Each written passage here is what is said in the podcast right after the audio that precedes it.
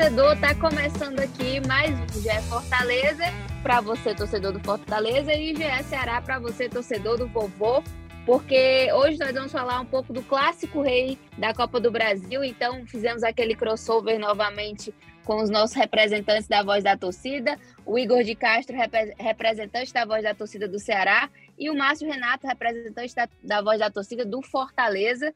E eu começo falando né, com quem se classificou, porque o Leão venceu o primeiro jogo por 2 a 0 Esse jogo dessa quarta-feira, o segundo jogo, o Ceará venceu por 1 a 0 com gol divino, mas acabou não avançando pela vantagem construída no primeiro jogo. E aí eu já falo com o Márcio Renato, já pergunto: tudo bem, Márcio? Como é que você está se sentindo hoje? Tudo em paz, né? Eu acho que o coração só voltou para o ritmo normal de batimentos agora de manhã, viu? Porque ontem eu cheguei ainda na adrenalina máxima. O jogo teve de todas as emoções possíveis, né? Teve um primeiro tempo com muita segurança e um segundo tempo com muito sofrimento, né? O finalzinho do jogo ali foi um, um desgaste para quem estava jogando, para quem estava torcendo, mas acabou sendo muito legal, né? Se classificar novamente para as quartas de final, pelo segundo ano consecutivo contra o nosso maior rival, isso tem um sabor especial.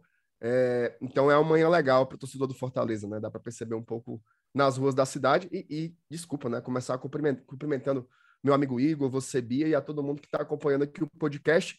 Hoje é podcast já é Fortaleza, já é Ceará, né? Hoje é o crossover aqui de novo. Isso.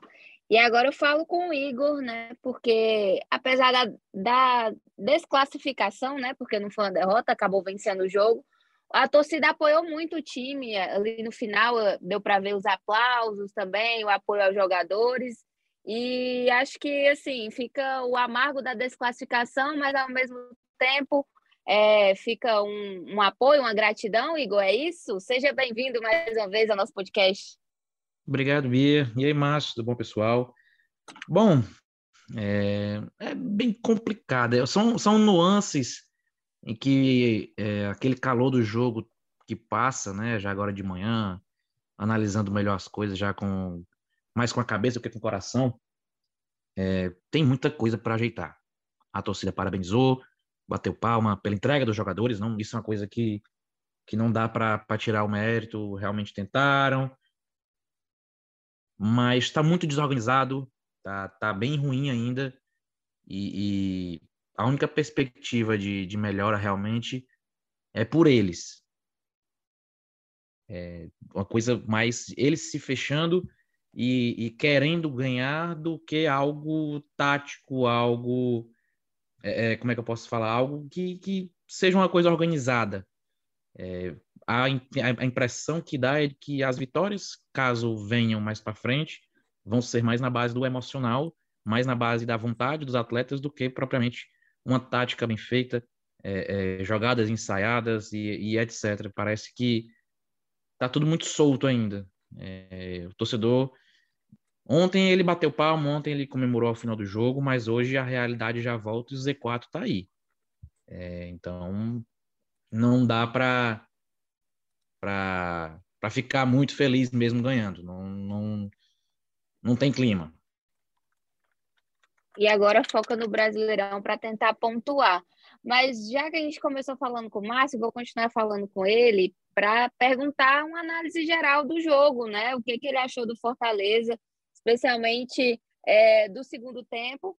Acho que o Fortaleza procurou ali fazer o, o que ele tinha que fazer, né? Conseguiu uma boa vantagem no primeiro jogo, segundo jogo, deu uma segurada e foi feliz, foi feliz na estratégia, né? Conseguiu a classificação. E eu queria ouvir um pouco do que, que o Márcio e a torcida do Leão tá achando, achou, né? Do, da performance. Ô, Bia, o script era meio esse, tá? Era meio esse. Até, até me estranhou o primeiro tempo. Porque, assim, por conta do, do 2 a 0 no primeiro jogo, inclusive, eu acho que o primeiro, o primeiro tempo do primeiro jogo, o Fortaleza foi levemente melhor, mas foi um tempo equilibrado. Agora, o segundo tempo do primeiro jogo, ele foi talvez o, o, o, que tem, o que apresentou uma disparidade maior entre as duas equipes em todo o confronto, que foi quando o Fortaleza conseguiu fazer os seus dois gols e teve chance de fazer mais, tá? Teve chance de trazer uma vantagem até maior no primeiro jogo. No primeiro tempo de ontem, o Ceará teve muito mais a bola. Eu acho que teve um momento ali que a posse de bola do Ceará era de mais de 60%. Tava tipo 65 a 35, algo do tipo. Porém, o Fortaleza se defendia muito bem, anulou a, os dois principais canais de, de, de vazão da posse de bola do Ceará, que eram o Nino Paraíba de um lado e o Mendoza do outro, e, e aplicou aquele jogo mais óbvio né, para partidas desse tipo, contra-ataque. E o Fortaleza teve, teve três chances de gols muito claras. Né? Infelizmente, não soube aproveitar. Acho que se tivesse feito um gol ali no primeiro tempo, já teria sepultado o confronto. Né? Mas não teve competência, mais uma vez, né? mais uma vez não teve competência para botar para dentro as chances que cria. É tanto que o Ceará ele só vai finalizar no primeiro tempo com 32, 33 minutos com o chute do Lima, que inclusive nem vai para dentro da barra, né? Então, acho que o primeiro tempo foi um tempo muito seguro. E eu esperava que o jogo todo fosse com a cara do segundo tempo. O que é que foi a cara do segundo tempo? O Ceará indo para cima, né? Agora, e aí eu, eu assim, quem sou eu para analisar o Ceará, mas já que aqui é uma, é uma troca de ideias, né? Eu concordo muito com o Igor, assim. Até conversei com vários amigos meus alvinegros sobre isso hoje. Eu acho que o Ceará pressionou no segundo tempo, mas foi uma pressão muito descoordenada, uma pressão muito desorganizada. O que é que o Ceará tinha, tinha de? Mendoza, Nino Paraíba, algum dos dois pegava a bola pelas extremidades do campo e jogava para dentro da área. A entrada do Kleber já no intervalo anunciava que esse seria o modelo de jogo, já que o Zé Roberto não estava conseguindo fazer nada. Ele nem segurava a bola, nem fazia o pivô, nem era perigoso na jogada aérea, e o Kleber teve uma presença de fato significativa dentro da área, ali na defesa tricolor. É, então, para mim, foi um jogo muito óbvio, né? É óbvio que tem elementos, né? Que são elementos que vão entrar no folclore dos confrontos, inclusive, como a bola no travessão do Vina. Ali já foi 53 minutos por aí, talvez o Igor me corrija, mas eu acho que foi por aí 53, 54 minutos, e foi uma bola que o estádio ficou, parece que o estádio congelou por, por 7 segundos. Né? Um lado torcendo muito para entrar e o outro lado torcendo muito para a bola ir para fora. Acabou dando trave, né? É, então eu acho que no cômputo geral, se você pegar o confronto aí, que deve ter tido seus 190, 200 minutos, somando com a ruma de acréscimos que teve, eu acho que o Fortaleza ele conseguiu ser a equipe mais consistente no frigir dos ovos, tá? Por isso que eu acho que a classificação ela foi merecida. Eu acho que se você pegar os quatro tempos, você teve dois tempos de superioridade do Fortaleza, um com um pouco mais de equilíbrio, que foi a primeira etapa do primeiro jogo, e esse segundo tempo que de fato o Ceará foi superior, mas reforçando essa observação. Me estranhou um pouco a forma como o Ceará se apressou para jogar, né? Foi muita bola alçada na área, muita bola, muita bola, muita bola. Pareceu ali pouco repertório para para furar a defesa do Fortaleza que ontem estava até bem, né? A impressão que eu tinha era que o Ceará estava esperando muito mais um erro do Fortaleza do que de fato construir uma jogada consistente.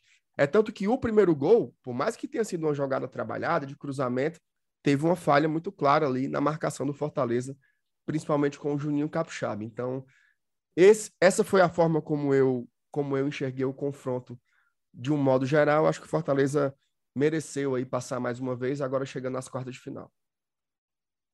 Igor, pode se juntar à discussão, já que o Márcio estava analisando um pouco do Ceará. Quero saber se você concorda, discorda. Teria começado com o Kleber no, no lugar do, do Zé? Faria alguma mudança? Pois é, Bia. É, é, minhas ressalvas aí com, com o Marquinhos é justamente esse início que, que o Zé Roberto de início foi uma péssima escolha. É um atleta que pouco agregou recentemente. Clebão, que parece que o Marquinhos não gosta muito dele, né? Não, não sei o porquê. Dorival também, quando chegou, deu um tempo pro Kleber e depois já estava mil amores, porque hoje é, podem falar o que quiser, podem achar ruim. Ah, ele é desleixado. Ah, ele é desengonçado. Mas é o nosso melhor nove. Não tem para onde correr você analisar Peixoto, analisar Zé Roberto analisar Clebão. É o cara mais participativo. Aperta a série de bola do adversário. É, longe de mim dizer que é o nove ideal para o Ceará. Mas mediante o futebol dos três que vem jogando, Clebão sempre se sai, é, é, não vou dizer melhor, mas é aparentemente mais esforçado. O Zé Roberto não marca a série de bola, é, não consegue participar do jogo. Peixoto, se a bola não vier na área também, não participa do jogo. Então você tem ali, é, você perde o Vitor Luiz, que para mim também foi uma, uma perda muito grande. É, eu iniciaria com Michel na direita e Vitor Luiz na esquerda. É, o Ceará perdeu muito na bola parada. O Vitor Luiz é um ótimo é, batedor de falta, escanteio, etc. Verdade. E, e, e, eu acho que ali já foi um, um, um baque um pouco é, para o time. Com quatro minutos você ter que fazer uma substituição e de um cara que eu acho que seria muito importante devido à a, tentativa de jogadas que o, que o Marquinhos fez, muita bola aérea. Fortaleza fez muita falta ao redor da área, o Ceará não conseguiu aproveitar. Tanto é que o gol, gol sai de jogada trabalhada, não foi bola parada. É, é, as jogadas perigosas não saíram de, de, bola parada. A cabeçada do Castilho também não foi de bola parada, foi bola rolando. Então, são, são detalhes que, que, que no Clássico Rei fazem muita diferença. Em jogos contra equipes de, de mesmo nível, em que você precisa vencer é, por dois gols, cada detalhe conta. Então, é, foram, foram substituições equivocadas, escolhas mal, mal feitas. Primeiro tempo o time estava muito desorganizado, um arame liso, que é uma coisa que me deixa um asco. É o time que tem muita bola e não consegue ferir o adversário, aquela bola ah, para cá, para lá, para cá, para lá. Cara, isso me dá um dá nos nervos. É, mas isso é a coisa mais pessoal do que do que tática e futebolisticamente falando. Uhum. E escolhas erradas de substituição. É, o Nino muito solitário, tendo que fazer jogadas sozinho.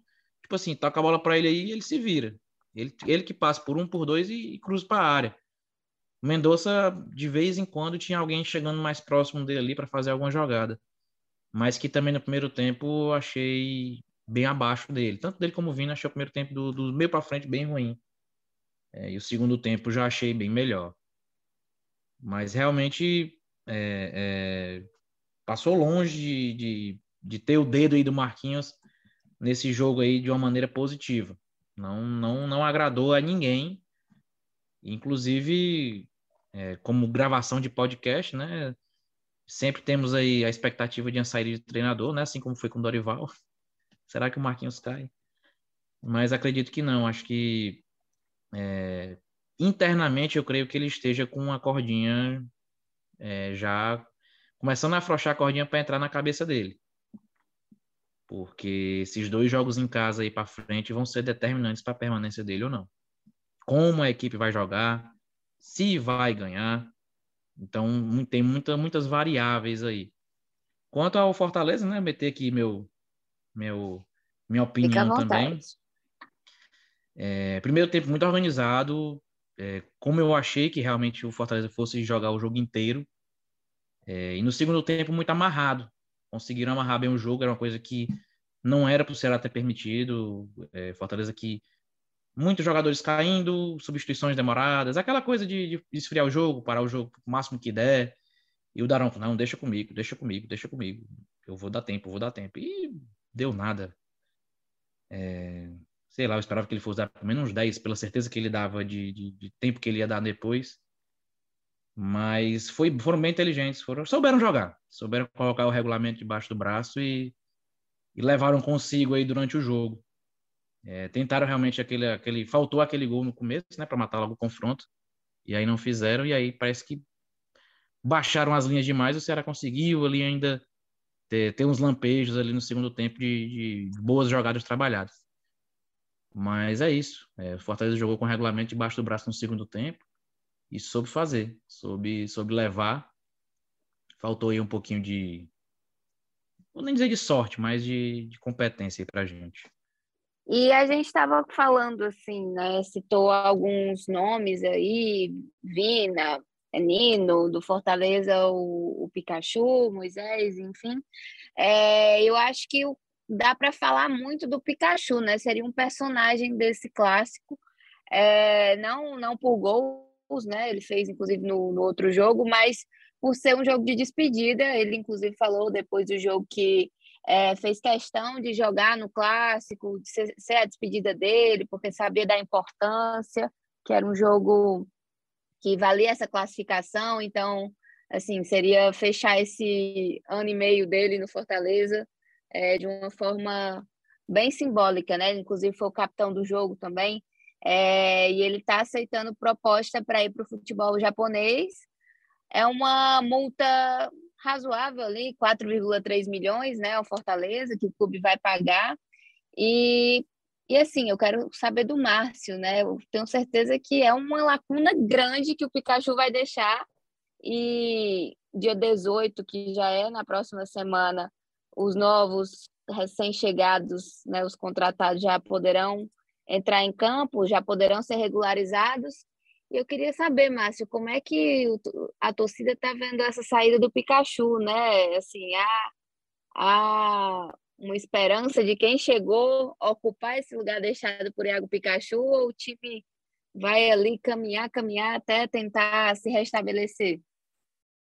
Bom, Bia, assim, é, é, é, até, é até de lascar, né? Porque tava numa parte tão boa do, do episódio e agora a gente vai entrar num, num grande abacaxi para descascar, né? Porque, assim, a ida do Pikachu pro, pro Japão, ela, ela comercialmente, ela é totalmente natural, né? Um jogador que tem ali seus 30 anos, vai atrás do seu pé de meio, o salário lá é quase quatro vezes mais alto do que ele, que ele ganha por aqui, não tinha como cobrir, não tinha como, é, é, enfim, não, não dava para concorrer de fato. Então, comercialmente, não tem o que discutir, isso é um movimento normal do futebol brasileiro, infelizmente. Agora, tecnicamente, ele é irreparável. Tá? Eu acho que a palavra mais adequada é essa. Tecnicamente, ele é irreparável. Se você for procurar no mercado, simplesmente não tem. Né? Qual é o jogador que faz o que o Pikachu faz? Você pode achar laterais melhores, você pode achar pontas melhores do que ele, mas a função que ele desempenha nesse esquema do Voivoda é muito específica. Né? Ele joga como ala, por horas vira um segundo volante, por horas vira um ponta direita, por horas fecha como como um meia, por horas vira um lateral direito mesmo, ali quase como um quarto zagueiro. Ontem ele jogou numa linha de cinco. Né? A formação va variou bastante ontem, mas a que preponderou foi um 5-4-1. E o Pikachu fechando do lado direito. Vai ser muito difícil cobrir isso, certo? Muito difícil mesmo. Só que o Voivoda ontem na coletiva, eu acho que ele deu algumas pistas, né?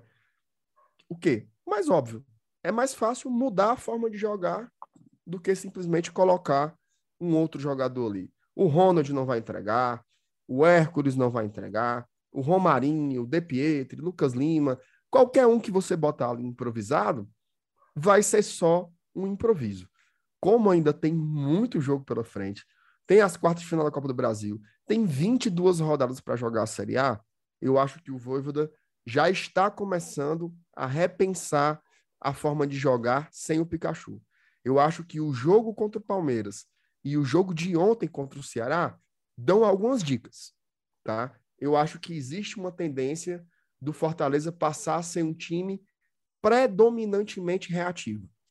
Eu acho que deixa de ser aquela equipe que dominou, né, desde que o Voivoda chegou, que era a equipe que criava 20 chances de gol no jogo, e vai ser uma equipe que vai buscar ter uma segurança defensiva maior e buscar jogadas em transição. Eu acho que nesse momento do trabalho do Voivoda é o que tem funcionado melhor. É o que funcionou contra o Flamengo, é o que funcionou contra o Palmeiras, é o que funcionou contra o Atlético Mineiro, até que o time entrou em curto-circuito e tomou três gols em 20 minutos. Então, eu, eu tenho a impressão, até pelas contratações, tá? O Sacha, ele é um volante, mas ele pode jogar por ali. O Fabrício Baiano é um volante, mas ele pode jogar por ali fechando uma linha de cinco também. Então eu acho que o Fortaleza já está meio que se preparando para esse pós-Pikachu. Vai ser fácil? Não, vai ser muito difícil, até porque a gente sabe que, pô, coitados desses treinadores, né, cara? Eles não têm tempo de preparar suas equipes, assim. Saímos agora da Copa do Brasil, vai ter jogo domingo contra o Atlético, quarta contra o Bragantino, no outro domingo é contra o Santos, depois já é o primeiro jogo da Copa do Brasil, depois no outro domingo já é o Cuiabá, então assim, não dá muito tempo, né, para você preparar coisas diferentes Então esse é o desafio, né? Você trocar o pneu dos carros com eles em movimento, sempre isso é muito complicado, mas é, é isso. Comercialmente normal, tecnicamente irreparável, mas eu acho que enquanto problema, ele é contornável. Mas aí você tem que mudar. Boa, Márcio. Não queria baixar o astral do episódio, tá? Vou, Márcio, vou lembrar aqui. Fazer só, fazer só uma pergunta ah. para o Márcio. Manda aí. Primeiro jogo, o Pikachu estava soltinho. Se o Mendonça tivesse jogado o primeiro jogo, será que ia ser desse jeito o primeiro jogo? É uma boa pergunta. É uma boa pergunta. Porque foi uma lacuna muito que deixou aí, sei lá, um espaço gigantesco aí do meio daquela, naquele lado do campo ali para o Pikachu jogar. Ele estava sentindo em tava casa. À vontade, é, tava ele estava à vontade, não tinha ninguém nas costas dele. Tanto é que ontem ele pedou, meu amigo. Foi. Ontem ele sofreu na mão do Mendonça. Foi um, foi um, foi um belo duelo ali, os dois. É, na, na, na, ponta esquerda ali do Ceará. Foi, foi um e, e ele, bem. E ele só subiu assim umas três ou quatro vezes. Até teve uma bola que ele recebeu dentro da área que passou raspando ali pelo Sim, pé primeiro dele. tempo ainda. Foi, primeiro tempo ainda, que foi até atacando para o lado da torcida do Ceará. Você deve ter visto mais de perto. Vi, vi. É, mas tirando isso, a preocupação do Pikachu ontem foi justamente isso, tentar bloquear as subidas do Mendonça. Então, assim, é outro jogo, né? Exatamente. É outro jogo. Porque a gente teve o nulo Eric, né, no primeiro jogo, que pouco fez, nada fez. Sim, sim. Então é uma diferença muito grande de, de um jogo para o outro. Mas é isso, só. Sem dúvidas. É, é, situações aí no, no, no mundo inverso. É. Uma boa, boa. Gostei da pontuação. E eu gostei é, da análise do Márcio falando dessa possível mudança do Fortaleza, né? Até porque é, com a saída do Pikachu completa ali um ciclo, né, Márcio? Digamos assim, pelo menos eu vejo assim, porque do outro lado o Voivoda criou esse sistema porque funcionou muito bem ali com o Crispim e com o Pikachu, né? Pelas alas. É, e o Crispim acabou que não é mais titular absoluto do Fortaleza, reveza ali com o Juninho Capixaba, que, na minha opinião, não tem a mesma qualidade que o Crispim, e agora o Pikachu saindo, então realmente deve ter um movimento natural de mudança aí no esquema, o Voivoda pensar outras ideias, novidades para o Leão, é, principalmente nessa reta final do primeiro turno, que é tão importante pontuar, né, para é, sair da, da, lanterna, buscar uma reação, que é aquilo que os jogadores já comentaram tanto, né? De terminar esse primeiro turno, pelo menos é, embalado, digamos assim. E o Márcio falou alguns nomes da galera que chegou, né? E eu vou completar aqui só para a gente já introduzir o próximo assunto. Tiago Galhardo chegou também para o Fortaleza, foi anunciado, é, foi o primeiro jogador a ser anunciado pelo Leão está sendo apresentado hoje, nessa quinta-feira pós-Clássico Rei. Estava lá assistindo o jogo, já postou foto com o Lucas Lima, já está na resenha aí. É, é, é ex do Igor, ex-Ceará.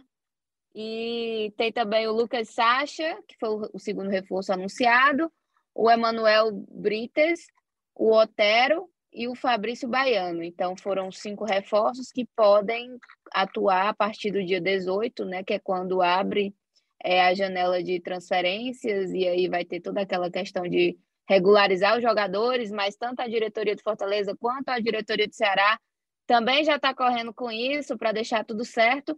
E repassando aqui, o, o Ceará contratou dois jogadores, o Diego Rigonato, que já foi destaque lá no, na França, já, já ganhou prêmio lá, tem foto dele posando com o Neymar.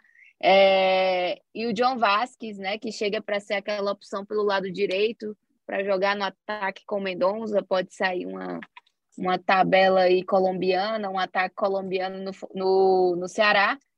E tem mais detalhe de cada um dos jogadores, de quem está chegando lá no ge.globo.ce, mas eu jogo para vocês também, né? Eu quero saber quem é que, qual é o reforço de cada time que vocês acham que agrega mais é, para essa segunda parte né, do, do campeonato da temporada.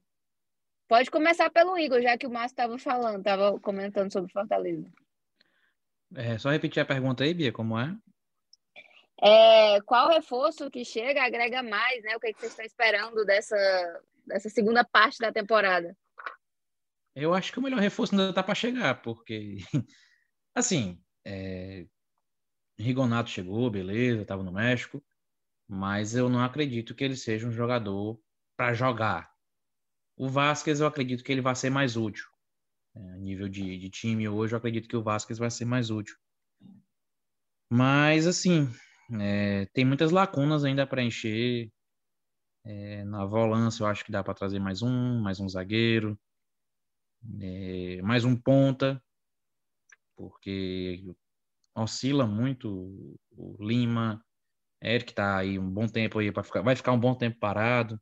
Castilho também alterna muito, muito é, oscila muito. É, são setores e um reserva para o Vina também, que o Vina não vai estar sempre presente em 100% dos jogos, ele não vai estar 100% bem em todos os jogos. Então são essas coisinhas assim, esses detalhes que às vezes o Ceará fica por ah, faltou aquele algo mais. É sempre esse algo mais que falta. Um, um, um jogo em que a gente precisa utilizar é, outros jogadores por conta de, da sequência de jogos, né? Questão física. É, o treinador vai e coloca outra equipe, a equipe passa longe de, de ter o mesmo nível. Então, acho que o, o mercado desse agora do segundo semestre é qualificar a equipe titular e, e subir o nível dos reservas. De, de, a gente tem dois bons goleiros, dois bons laterais esquerdos, acho o direito o Nino um pouco melhor do que o Michel, mas também não dá para dizer que está mal servido. Zagueiros aí nós temos quatro bons, acho que acredito que mais um ainda dava certo. Volância, acredito que mais um também fechava. Meia, a gente só tem um. Não sei se o Rigonato pode jogar na meia. Não sei qual é a ideia deles aí de trazer o, o Diego. É, nas pontas a gente tem alguns atletas mais muito oscilantes. E na frente, Zé Roberto Peixoto Clebão aí também, alternando bons e maus. Não, na verdade, Clebão alternando bons e maus momentos. Zé Roberto, um, um jogo bom e 15 ruins. Peixoto até agora também não mostrou muito a que veio. Então são, são situações. E, e um novo técnico também, se puder. Né? Não sei como é que o, o Robson está avaliando aí o mercado. Mas, cara, é, é dá para dá esse time conquistar um, um, um, lugar tranquilo na Série A?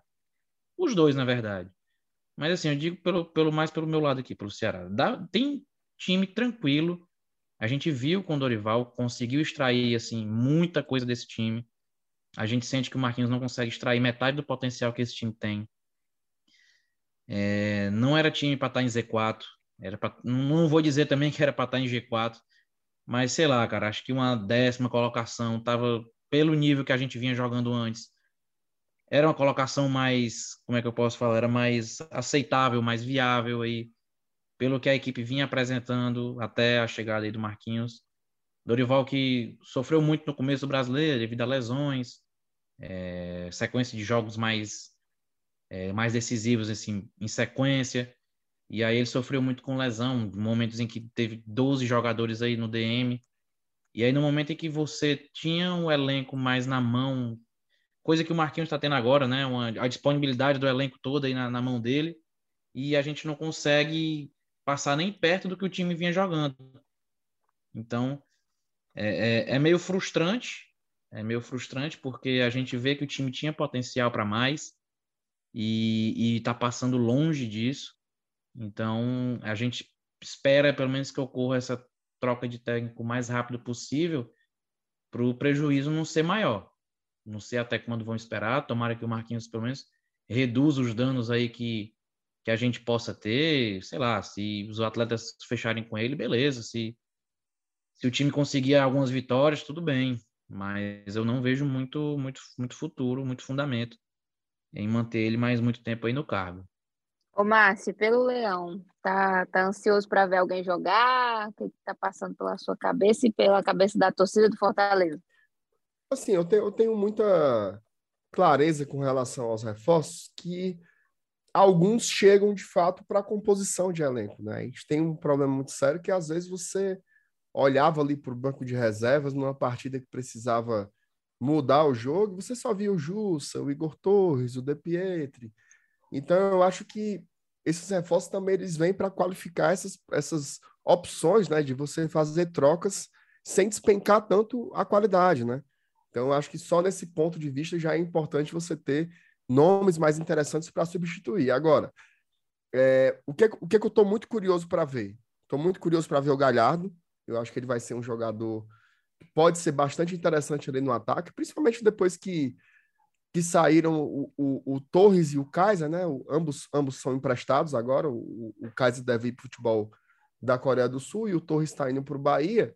Então o Galhardo certamente vai ter oportunidade rápido, né? Já deve jogar aí talvez contra o Bragantino ou estourando contra o Santos aqui no Castelão. Eu quero muito ver. E também estou muito curioso para ver o Emanuel Brits, tá? Porque eu acho que ele é um cara que veio para fazer o que o Landázuri não conseguiu, né? Que é ser esse cara para brigar com o Tinga ali pelo lado direito da zaga. Então eu acho que essa, é, de todos os reforços, esses dois são os que eu estou mais curioso, mais curioso para ver. Eu não sei se o Otero vai ser testado na do Pikachu, acho pouco provável, mas pode ser uma opção também. Mas assim, quando você pensa que pode entrar o Otero e não Vargas, já dá um animado, né? Quando você pensa que pode entrar o Galhardo e não o Igor Torres, dá uma animada. Quando você pensa que pode entrar o Sacha e não o Jussa, dá uma animada. Quando você pensa que pode entrar o Brits e não o Landázuri, anima. Então, isso é qualificar o elenco. É você ter peças que você olha para o banco e não diz assim, eita, meu Deus, lá vem. Né? Você consegue perceber que está tendo uma qualificação. Beleza. E falando de Brasileirão, né? Próximo, próxima rodada, 17 rodada. Essa galera aí que a gente está comentando ainda não vai estrear, né? Como eu falei, só a partir do dia 18. O Ceará entra em campo no, no sábado, dia 16, contra o Corinthians, na Arena Castelão, diante da torcida. É, e o Fortaleza enfrenta o Atlético Goianiense fora de casa. Os dois times estão precisando reagir no, no Brasileirão, né? O Ceará vem de uma derrota, Fortaleza está ali na lanterna, como a gente vem comentando, mas está buscando aí uma recuperação, pontuar. Juventude só tem um ponto a mais, é o 19, então tem chance aí de, quem sabe, ficar até fora da lanterna nessa rodada, caso, caso vença. É, e começando pelo, pelo Igor, né, que vai jogar primeiro no sábado, o Ceará entra em campo. O que, que a gente pode esperar para esse jogo contra o Corinthians, né? Força máxima de novo, vai ser diante da torcida, aquele apoio, né? É, eu lembro que depois do jogo, quando o Vina saiu de campo, ele até estava chorando, emocionado depois daquela bola na trave por não conseguir a classificação. Ele falou que é, assim parabenizou a torcida, né, pela festa, porque era o primeiro clássico dele acompanhando o Ceará como mandante, com 70% de, de torcida alvinegra no estádio, então uma grande festa mesmo. E aí ele ele falou sobre isso, sobre que esperava esse apoio também nesse jogo contra o Corinthians. E aí, eu queria saber o que, que vocês estão planejando aí? Vai ser casa cheia de novo? Força máxima também do time? O que, que a gente pode esperar do Ceará? Pois bem, Bia, é... a gente pode ter alguns desfalques aí. É, o Vitor Luiz que sentiu logo no começo do jogo. O Luiz Otávio também no final do jogo já não estava mais.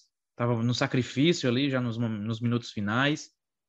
É, e o Castilho, se eu não estiver enganado, tem terceiro, foi, foi, tá suspenso por terceiro cartão amarelo. Acho que esses três aí são, são nossas dúvidas principais.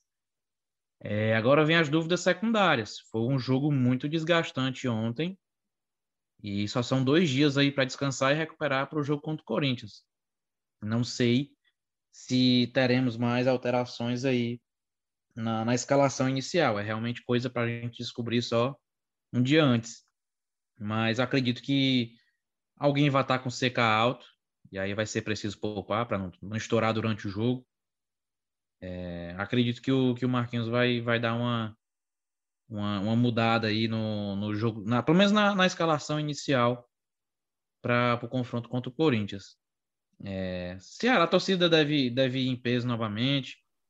Boto fé aí em, em, em 30 e poucos mil. Vou por isso aí. O horário não, não contribui muito. Um sábado aí, quase de madrugada. Um sábado, 9 horas da noite. Então, eu vou. Na hora do rolê, Igor. Mas aí é para quem tem, para quem vai, para quem vai para rolê. Eu já sou velho para essas coisas. É, eu vou estar, tá, vou tá de serviço esse dia, infelizmente não, não vou poder ir. Mas vou estar tá torcendo né, de casa. Tá torcendo aí diretamente da bodega, primeiro tempo, casa, segundo tempo. E depois voz da torcida, né? Mas vou deixar para ir na terça-feira contra o Havaí, dá para ir. Também no, quase de madrugada, terça-feira, nove e meia. Quase um jogo de Série B, né? Um dia de terça, Ceará e Havaí, times que tinham é, é, participações intensas em Série B. E nove e meia da noite. Mas é isso aí, vamos que vamos. Contra o Corinthians, eu espero que o Marquinhos use o máximo de poderio que ele puder. As, as contratações não vão poder ainda estrear, né? Só dia 18, a partir do dia 18. Então, foi o que eu até comentei no Voz da Torcida. É, a vontade que os jogadores tiveram ali é o que dá um pouco de alento de que a equipe não vá somente depender da tática do Marquinhos para vencer. É, com o apoio da torcida, dois jogos agora dentro de casa. Vamos ver se a gente consegue aí empurrar esse time para ganhar a primeira dentro de casa. Vai fechar um turno e a gente não vai conseguir uma vitória dentro de casa.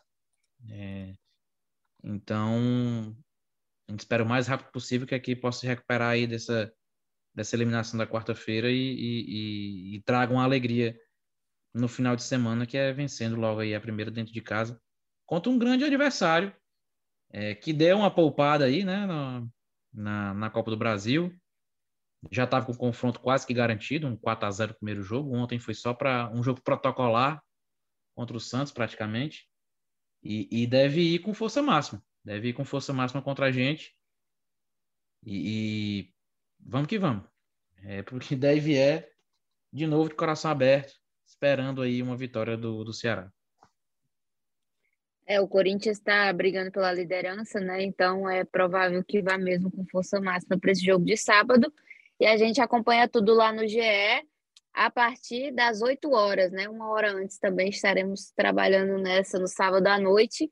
E agora com o Márcio. Márcio, o que esperar desse Fortaleza contra o Atlético Goianiense no domingo? Bom, não tem outra resposta, assim. Fortaleza tem que jogar é, não só esse jogo contra o Atlético, mas as próximas 22 partidas na Série A, elas têm que ser encaradas como uma decisão absoluta, né?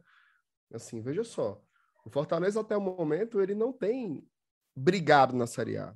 Ele tem sido o time que tem ficado afundado na lanterna a competição inteira. É óbvio que se você ficar fazendo aquele exercício melancólico de analisar o roteiro de cada uma das partidas, você vai ver que o Fortaleza entregou resultados que já estavam conquistados, cometeu erros individuais absurdos, só que essas também são narrativas de rebaixamento, tá? As narrativas de rebaixamento, elas não são necessariamente fracassos de ponta a ponta, elas têm também a, aquele, aquele asterisco, né? Então, não tem outra saída. Não é, ah, finalizei mais, ai, tive mais a bola, ai, não sei o quê. Não, é vencer os confrontos. Domingo, o Fortaleza tem que ser um time que joga com muita raça, muita intensidade e que tenha muita coragem para matar o jogo como ele tem que ser matado. Então, eu acho que, embora seja um jogo fora de casa contra o Atlético Goianiense, é aproveitar, né? Aproveitar que é um, é um confronto direto, é um time que também está ali na zona de rebaixamento, então é, não tem outra saída. É vencer o jogo domingo, porque só vitórias é, é, é de ruma, né? Vitórias em sequência é que podem nos tirar dessa situação. Então, com o Pikachu, sem Pikachu, sem Pokébola, seja lá o que for, o Fortaleza não tem outra saída que não seja voltar a vencer na Série A. Esse é o caminho, é o único caminho. Boa, Márcio. E teremos o Márcio comentando esse jogo também depois né, da partida, sempre na voz da torcida, assim como também o Igor, os dois estão lá no ge.globo.ce. E vamos acompanhar no domingo, uma hora antes também, às 5 horas, esse jogo entre Atlético Goianiense e Fortaleza. A bola rola às 6. Fortaleza joga fora de casa. E chegamos ao fim desse episódio. União aqui, GE Fortaleza e GE Ceará, para falar um pouco desse clássico rei da Copa do Brasil, que o Fortaleza conseguiu a classificação para a próxima fase da competição nacional. A gente deve voltar em breve também com um novo episódio comentando o próximo adversário do Fortaleza na competição, e falando também de vovô é, na Sul-Americana, no Brasileirão, é muita, muitos jogos para os times cearenses. E eu agradeço ao Márcio ao Igor, a você que ouviu até aqui, a edição do Rafael Bizarella, a coordenação do Rafael Barros e a gerência do André Amaral. Um beijo e até a próxima.